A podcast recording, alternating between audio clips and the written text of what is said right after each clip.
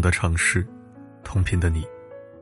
欢迎收听四零四声音面包，我是四零四。初五吉祥，恭喜发财。今天我们聊聊人物。二零二二年，凯特温斯莱特四十七岁，距离她出演《泰坦尼克号》女主角 Rose 已经过去了二十六年。几乎没有人能拒绝年轻时凯特的美貌。她长了一张带着油画质感的脸，丰润的如同珍珠一般。可以说，她代表着一代年轻人对于微胖女人的全部想象。但到底时光如梭，匆匆两个轮回过去，胶原蛋白被一丝丝抽走，世人都在惋惜美人风华不再，只有她自己，对此毫不在意。在去年大热的电视剧《东城梦魇》中，这位享誉国际的女神毫无偶像包袱的扮演了一个中年女警探。她不修边幅，面色疲惫，是个十足的失意中年妇女的模样，令人再难联想起雍容优雅的 Rose。但也正是因为在这部剧中令人信服的演绎，四十六岁的莱特再次登上了艾美奖最佳女主角的领奖台。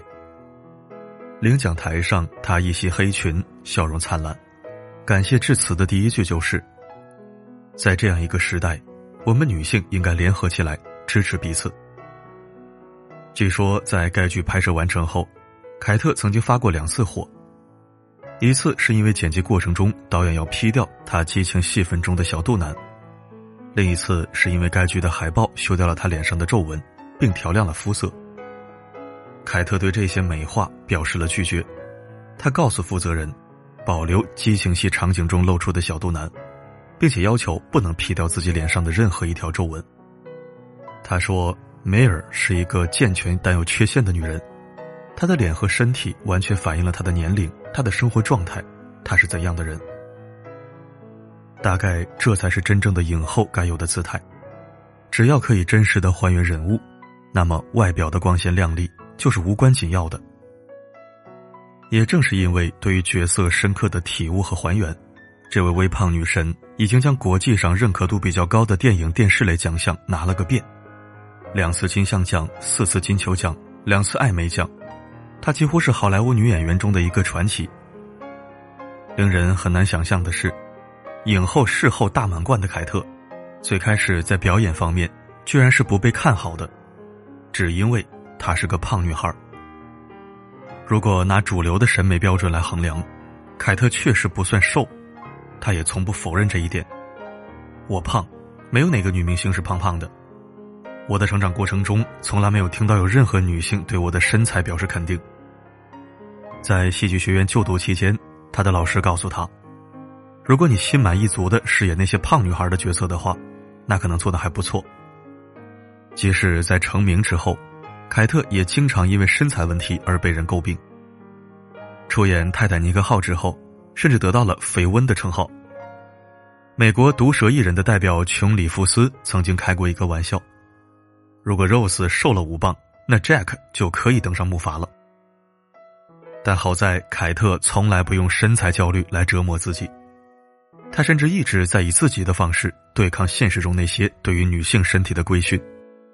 为什么完美的女性形象一定要年轻瘦，不能有皱纹呢？她敢在电影中自信的展露自己的裸体，从早期的《泰坦尼克号》到《朗读者》，再到以同性为主题的电影《局势》。她敢在怀孕时大方的走上红毯，作为杂志封面的常客，她甚至会让杂志社把给自己秀瘦的照片改回原样。这根本就不是我。她反对整容和打肉毒杆菌。不仅自己反对，还拉来了好友艾玛·汤普森、雷切尔·威兹，组成了英国反整容联盟。我是一个演员，我不想我脸上的表情被冻住。除了对自己的接纳，凯特·温斯莱特身上还有少有的克制和清醒，在巨大的名利袭来时，仍旧保持本心。凯特成名极早，十七岁主演电影《罪孽天使》。二十岁出演了李安导演的《理智与感情》，并凭借这部电影同时获得了金球奖和奥斯卡最佳女主角提名，成为历史上最年轻的提名奥斯卡的女演员。出演这部电影后，她被《泰坦尼克号》的导演詹姆斯·卡梅隆发掘，出演 Rose 一角，从此之后誉满全球。当时的她只有二十一岁。一九九九年，凯特在接受《纽约时报》的采访时表示：“评价我很有名，对我来说有点愚蠢。当我决定当一个演员，就从未幻想过成为一个明星。这不是场面话，因为莱特正是这么做的。”他为自己选择了一条几乎是把自己从巨大的名声中隐藏起来的路。接下来，他推掉了《恋爱中的莎士比亚》与《国王与安娜》等大热剧本，选择接拍了由《钢琴课》的导演简·坎皮恩导演的小成本电影《圣音》。只是因为他十分欣赏这个导演，也十分喜欢这个剧本。之后，他又陆续拍了几部小众的文艺电影，虽然在票房上几乎没有特别大的水花。但与优秀导演和优秀班底的合作，让他汲取了不少的艺术营养。那段经历让我找到了真实的自己，我开始关注那些不为人知的女性故事，并尽我所能在电影中呈现真实的女性角色。沉寂了几年后，凯特再次大放异彩，是在千禧年以后的下一个世纪。二零零一年，她与朱迪丹合作了电影《携手人生》。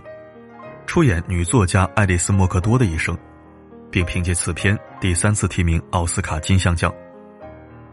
二零零四年的她主演的《纯净心灵的永恒阳光》，这一超现实主义题材的爱情电影获得了巨大成功，再次提名奥斯卡。二零零五年，他和约翰尼·戴普合作演出了《寻找梦幻岛》，正是这部电影启迪作家巴利写出了小说《彼得潘》。二零零九年。大概是凯特的幸运年，六次陪跑奥斯卡后，他和小李子莱昂纳多再次合作出演了《革命之路》。他将女主角的痛苦挣扎、略微的神经质演绎的出神入化。而正是凭借这部电影，他获得了第六十六届金像奖的最佳女主角奖。同年，她又凭借电影《朗读者》获得了奥斯卡最佳女主角奖。当时，《纽约时报》的记者对她给出了这样的评价。他的表演没有一处是平庸的，不管是动作还是语言，温斯莱特是他们这一代英语演员中最出色的。他从未忘记过二十多岁时说过的要做一个演员而非明星的原则。从《劳动日》中矛盾脆弱的阿黛尔，到史蒂夫·乔布斯中干练理性的女强人，再到《东城梦魇》中失意的中年女警探，她始终在尝试不同的角色。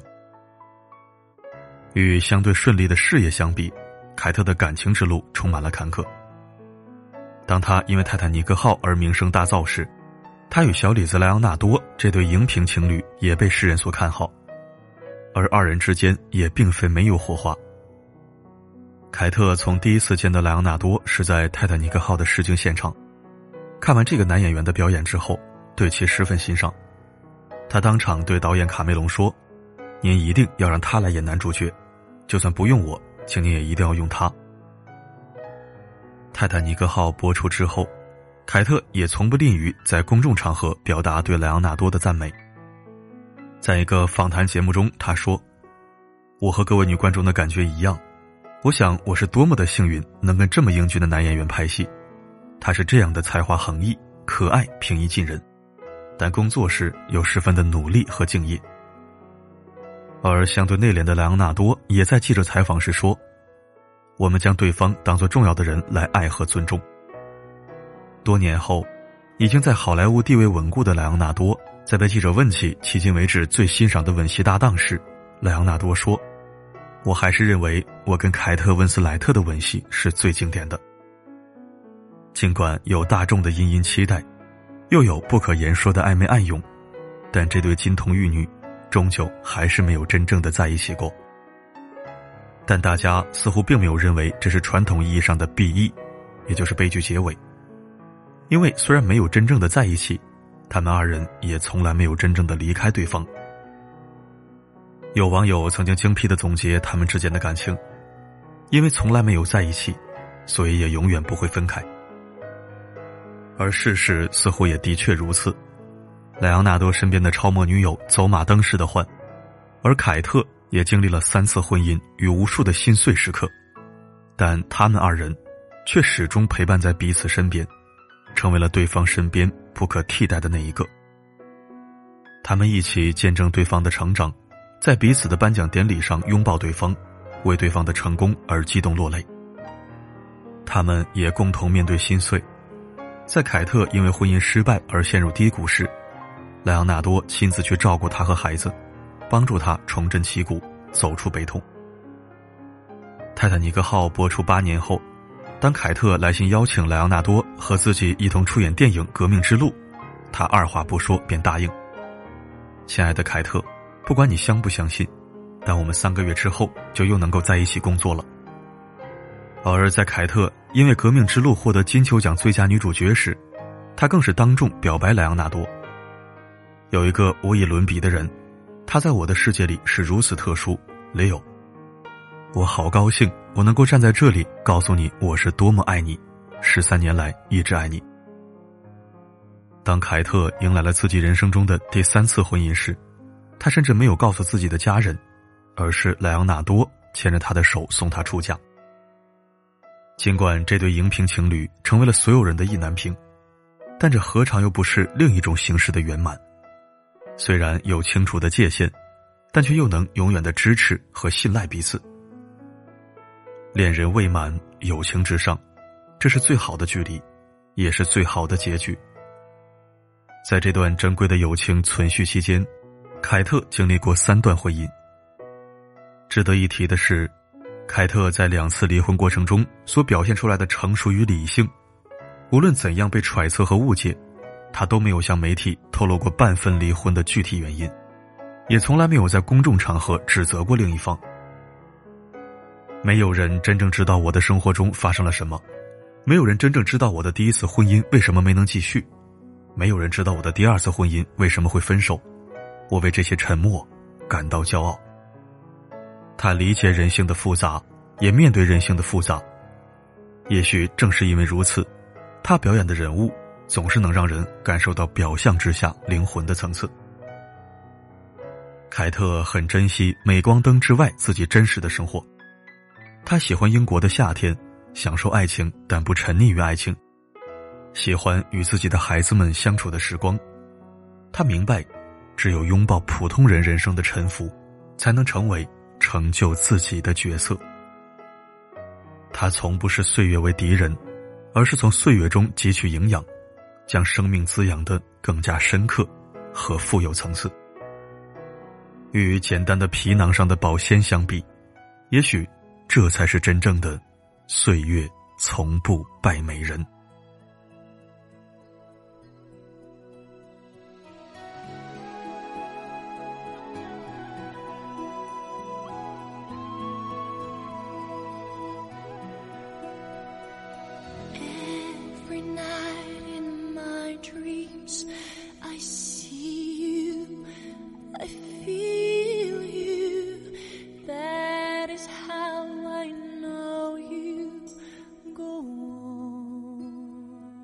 感谢收听。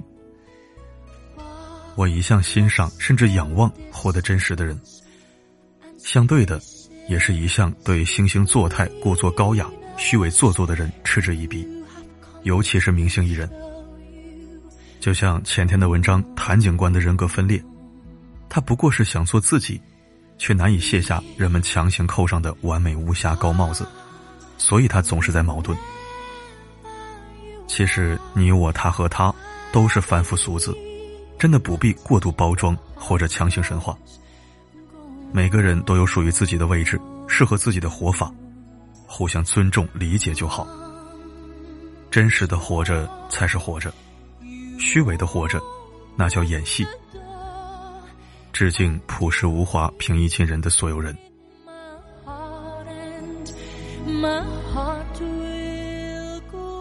关于微胖，我插一句：微胖女孩多可爱呀！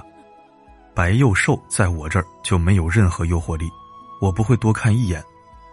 但是微胖微甜女孩就不一样了，何止多看几眼，我根本就没有抵抗力呀！好了。今天的分享就到这里，我是四零四，不管发生什么，我一直都在。